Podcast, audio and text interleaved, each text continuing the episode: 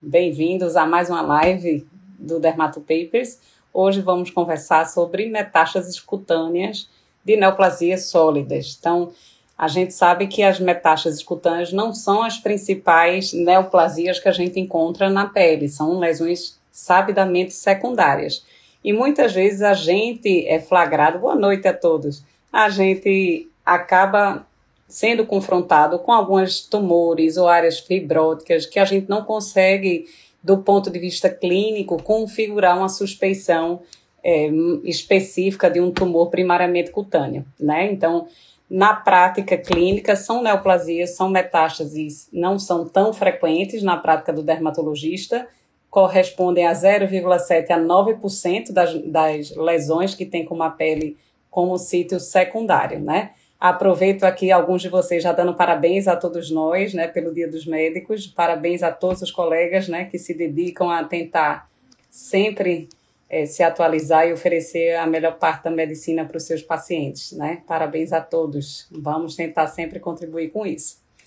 Então, do ponto de vista de lesões metastáticas para a pele, o que acontece é que, na grande maioria dos casos, em cerca de dois terços dos pacientes, já existe um diagnóstico de neoplasia de órgão sólido.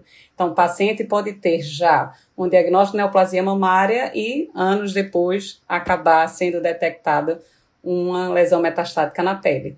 Mas, em cerca de um terço desses pacientes, a gente consegue é, detectar a presença da neoplasia pela metástase. Então, às vezes, é primeir, a primeira evidência de uma doença subjacente naquele paciente, tá? Isso é bem relevante da gente lembrar. E nem sempre a lesão metastática é suspeitada logo de cara. Então, muitas vezes ele pode simular neoplasias cutâneas outras, como base celular, como espino celular pouco diferenciado e até mesmo lesões mais inflamatórias, tá? Na maioria das vezes, a presença da metástase cutânea acaba indicando um pior prognóstico na maioria dos nossos pacientes.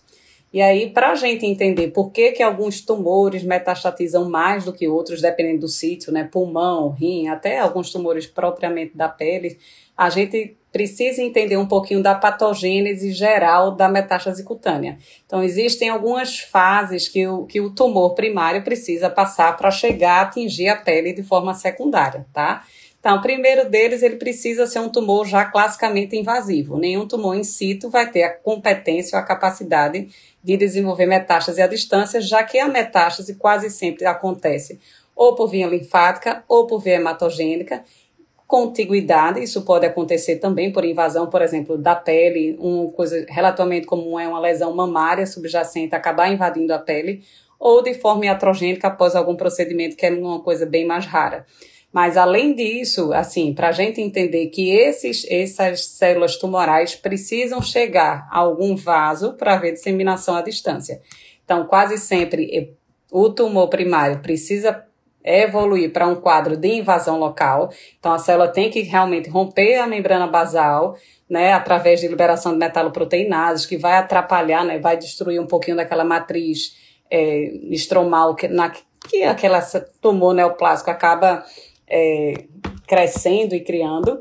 Depois dessa etapa, tem que ter uma competência celular de intravasamento. Então, as células neoplásicas precisam entrar em vasos sanguíneos e linfáticos para, a partir dali, disseminar para outras regiões. Então, esse processo é fundamental. E muita gente, às vezes, fica sem entender como é que ele consegue invadir. A gente sabe que existem pericitos, é, é, outras proteínas que acabam, teoricamente, protegendo o vaso dessas invasões de células estranhas, né? mas o que se sabe é que alguns tumores têm uma capacidade maior de produzir vaso, né, de uma neovascularização mais competente, digamos assim, e esses vasos neoformados tumorais, eles têm pericitos mais alargados e alguma fragilidade de membrana muito maior do que os vasos é, fisiológicos, digamos assim, da pele e de outros sítios é, de órgãos distintos, né? Então, isso facilitaria a entrada de células malignas para a corrente sanguínea e para vasos linfáticos de forma geral. Então, isso aí facilitaria a disseminação. Depois dessa disseminação, além dessa competência da célula neoplásica passar para ela, precisa extravasar para um tecido secundário, que aqui no caso a pele que a gente está discutindo. Então, ele tem que ter competência para entrar no vaso e para sair do vaso, também através de liberação de ciclooxigenase, metaloproteinase, entre outras coisas. conseguiu sair do, do vaso num sítio à distância, ele também tem que ter uma competência para crescer e proliferar de forma eficaz no sítio acometido. Inicialmente é sob a forma de micrometástase, então muitas vezes o paciente já pode ter uma micrometástase até ao diagnóstico, mas que não foi detectada por exame de imagem, nem do ponto de vista clínico, mas aquilo ali precisa ter uma capacidade de proliferação, autorregulação e muitas vezes de uma evasão do contra o sistema imunológico para que não seja destruído. Então, isso em parte até explica porque nem todo tumor é tão fácil de metastatizar. A gente dá um exemplo até do carcinoma basocelular. Carcinoma basocelular é muito difícil de, de provocar metástase hematogênica, por exemplo. É um tumor que precisa de um componente estromal muito específico de crescimento e que não é fácil encontrar em outros sítios e outros órgãos. Então, a gente vê muito mais uma capacidade de destruição local e muito raramente uma invasão é, mais linfática do que hematogênica por si só, tá?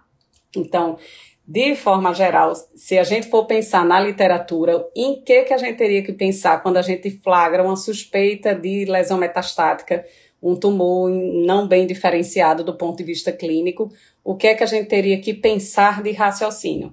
Então, de literatura, eles consideram que o tumor que mais metastatiza para a pele é o próprio melanoma. Então, alguns estudos consideram que o melanoma entraria nesse, nessa, digamos, epidemiologia dos padrões de tumores de órgão sólido, outros, outros séries, né, outras revisões excluem o melanoma. Então, o melanoma, apesar de ser um tumor primário, ele também metastatiza com frequência para a pele. Algumas séries excluem o melanoma, e aí, se a gente for pensar nos outros órgãos, né, que são outros tumores primários, mama, a gente tem que pensar muito, câncer renal, ovário e bexiga, são esses os mais frequentes. E os trabalhos, lógico, quando separam por sexo, lógico, não é o masculino que vai ter mais câncer de mama, nas mulheres o número um é câncer de mama, número 2, pulmão, e número 3, câncer coloretal. E no homem é mais comum pulmão, estômago e laringe. E criança também, infelizmente, entra nesse padrão, que entra o rabdomiosarcoma e o neuroblastoma. Então, são esses dois esses grupos principais. E às vezes é muito difícil, do ponto de vista clínico, a gente já suspeitar, mas até o sítio anatômico a gente pode é, facilitar um pouquinho é, a pensar qual seria o tumor de origem. Então, se a gente pega, flagra né, lesões metastáticas no couro cabeludo, a gente tem um papel de tentar excluir algumas origens tumorais inicialmente. Então, quando a gente flagra lesão cutânea no couro cabeludo, a gente precisa pensar inicialmente em mama, pulmão e rim.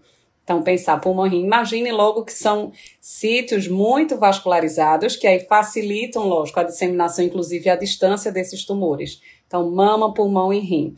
Quando acomete mais face e pescoço, naturalmente a gente tem que pensar os grandes tumores de cabeça e pescoço de forma geral, carcinomas escamosos, né, epidermoides dessa região, que podem metastatizar para a pele, mas de forma mais próxima daquele sítio primário, rim e pulmão também. Então, rim e pulmão pega muito essa área cefálica, já para a gente pensar logo inicialmente tórax anterior. Então, vamos pensar numa mulher que tem uma lesão cutânea na área do tórax anterior, tem que pensar em mama inicialmente, sem dúvida nenhuma, mas também temos que incluir pulmão e melanoma também.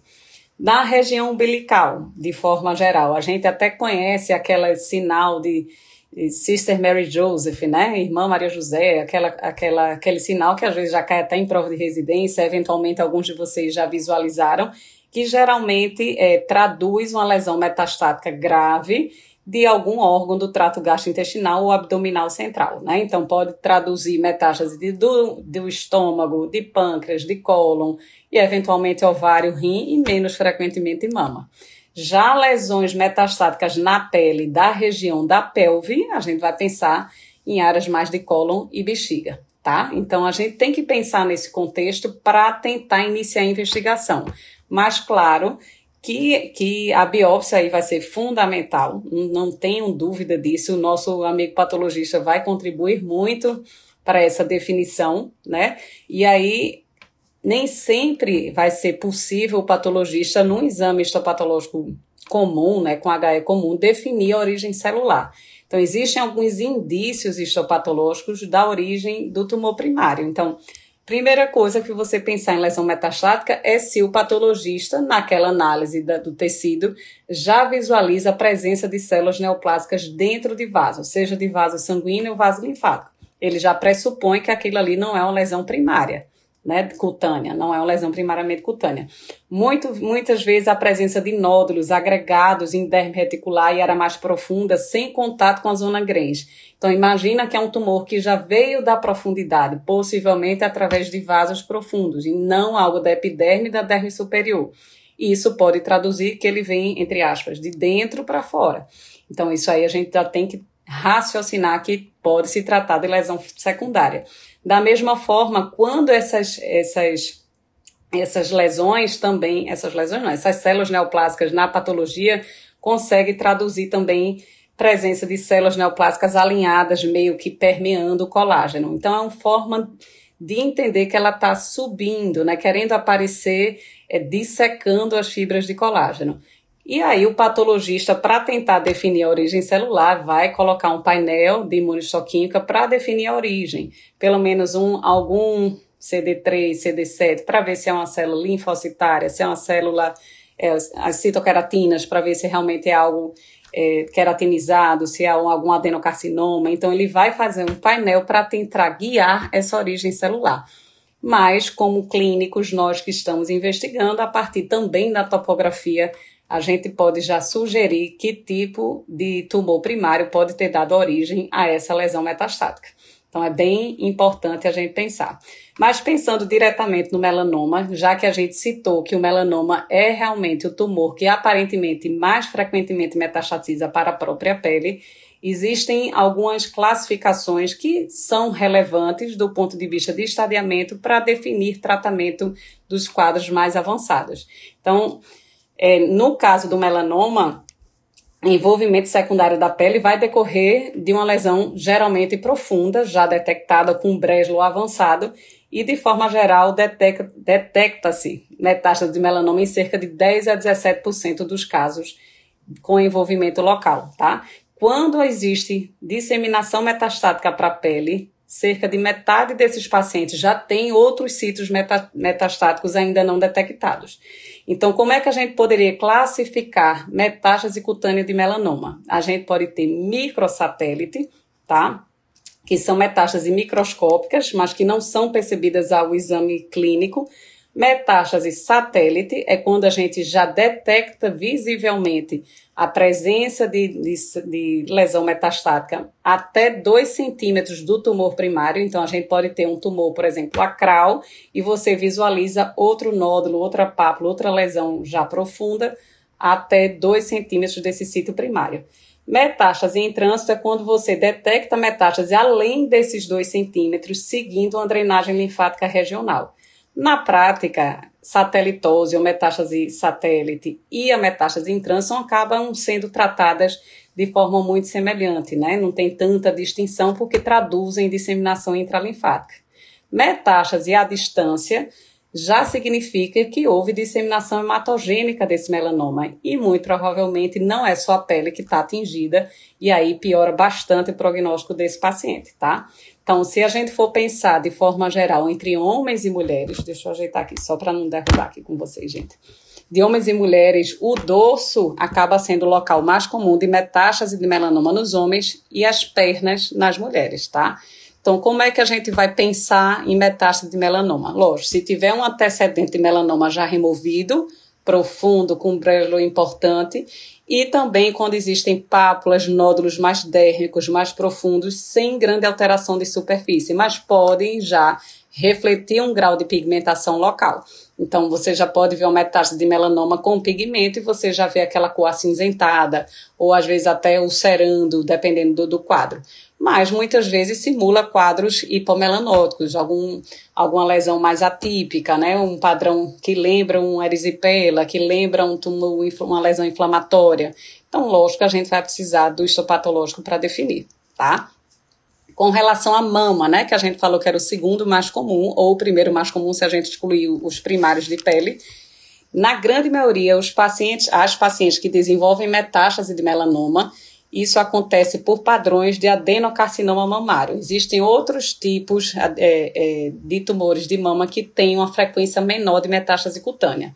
Então, o que a gente costuma ver são lesões tanto no dorso anterior como para a região de drenagem axilar, que se traduzem com placas ou pápulas normocrômicos, às vezes bastante vascularizados, infiltrando a pele. Do ponto de vista clínico, a gente tem algumas denominações para esses aspectos, tá? A gente tem um chamado carcinoma telangiectoide. Então, como o próprio nome diz, fica com aquele aspecto eritematoso, cheio de vasinho fino sobre a área, geralmente sobre a área de mastectomia prévia, e que, se a gente for biopsiar, a gente observa a presença de célula neoplásica mamária dentro dos pequenos vasos que isso às vezes se confunde com o carcinoma erisipeloide. O carcinoma erisipeloide é realmente também que lembra com placa eritematosa, é mais quente, é outro padrão que se confunde um pouco. Mas no carcinoma erisipeloide, o histopatológico, a gente vê célula neoplásica dentro do vaso linfático. Então, pelo próprio nome, a gente já consegue pensar um pouquinho. Telangiectoide, a gente pensa mais dentro do vaso. O erisipeloide, que vai lembrar uma placa infiltrada, às vezes até um pouco quente, simula um erisipela, mas na verdade é invasão linfática, tá? E aí existem outras formas de metástase, metástase para o couro cabeludo, que pode evoluir com alopecia cicatricial, outras formas clínicas, mas todas elas configuram um prognóstico mais reservado é, para esse padrão, tá? Pulmão é outro que eu queria citar aqui para vocês. É também muito frequente, tanto em homens, muito frequente assim, é dos que mais dão metástase, apesar da metástase cutânea ser pouco frequente de forma geral, menos de 10% dos pacientes com câncer de pulmão vão metastatizar para a pele, então, de forma geral, não são as coisas mais comuns, mas é citado de, que pode acontecer em ambos os sexos, revelam pior prognóstico, e o que se sabe é que a maioria dos padrões de, de, de tumores de pulmão que geram metástases são adenocarcinomas, tá? Adenocarcinomas bem mais frequentemente do que neoplasias de células escamosas. E mais frequentemente se esse tumor primário for em lobos superiores. Isso é bem curioso, então a gente tem que sempre pensar dessa forma. Trato gastrointestinal, como a gente estava falando, vai variar um bocado.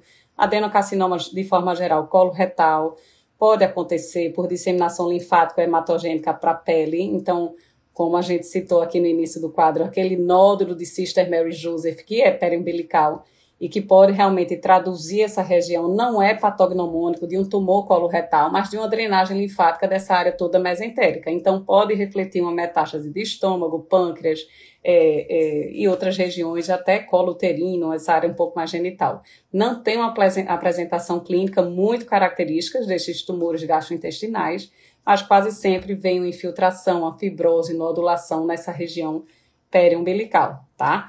Existe uma forma de metástase específica de estômago, que é aquela metástase de tumor gástrico chamada de carcinoma de célula de sinete, que metastatiza com mais frequência para a pele. Mas quase sempre o diagnóstico é anatomopatológico, dificilmente a gente vai fazer uma suspeição é, direta a partir do, do quadro clínico para a gente flagrar. Isso deve ser metástase dessa região, tá? Então, de tumores de outras regiões do sistema geniturinário, é, é, quando a gente tem metástase dessa região, quase sempre é um estágio extremamente avançado. Extremamente avançado. Então, fases bem mais tardias. Existem alguns, muitos casos de carcinoma de células renais, por exemplo, que não tem o diagnóstico logo no início e o diagnóstico já se dá a partir da metástase cutânea, e isso, sem dúvida, reserva muito o diagnóstico. E, curiosamente, apesar de ser na margem na região lombar, pélvica, né, que se localiza o, rim, com frequência a gente vê tumor, é, metástase, sec, né, lesão secundária na região de cabeça e pescoço. E o que eles falam é a questão relacionada à vascularização da, do rim, né, que parece ter uma, uma, uma drenagem que envolve algumas anastomoses da vascularização vertebral e que acaba migrando para a região de cabeça e pescoço. Por isso, a gente encontra quando existe metástase no couro cabeludo, na face e no pescoço, a gente também precisa pensar em carcinoma de células renais, tá? O próprio tumor, próprios tumores primários de cabeça e pescoço, né, carcinoma espinocelular, da cavidade oral, especialmente do assoalho, podem provocar metástases cutâneas, né, numa região mais próxima, isso a gente precisa lembrar também, como tireoide, como outras regiões também.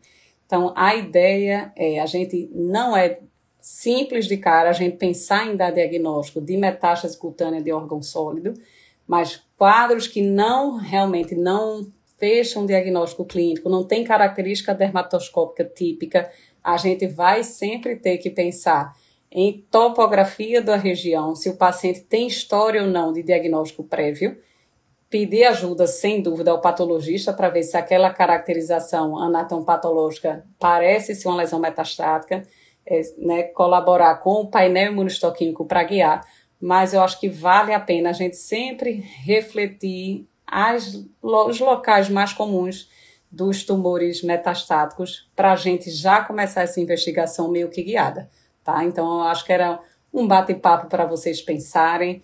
Não esqueçam, mão muito comum, pulmão muito comum, fazer uma anamnese, um exame físico são fundamentais para essa, esse controle, para a gente conversar um pouquinho. E o tratamento, lógico, vai depender do que é que a gente vai diagnosticar né, que tipo de tumor primário esse paciente desenvolveu, que tipo de metástase, estadiamento, que geralmente são quadros bem avançados, de estadio 4, na grande maioria de, desses quadros, mas colaborar aí com a oncologia clínica e cirúrgica para um tratamento mais direcionado.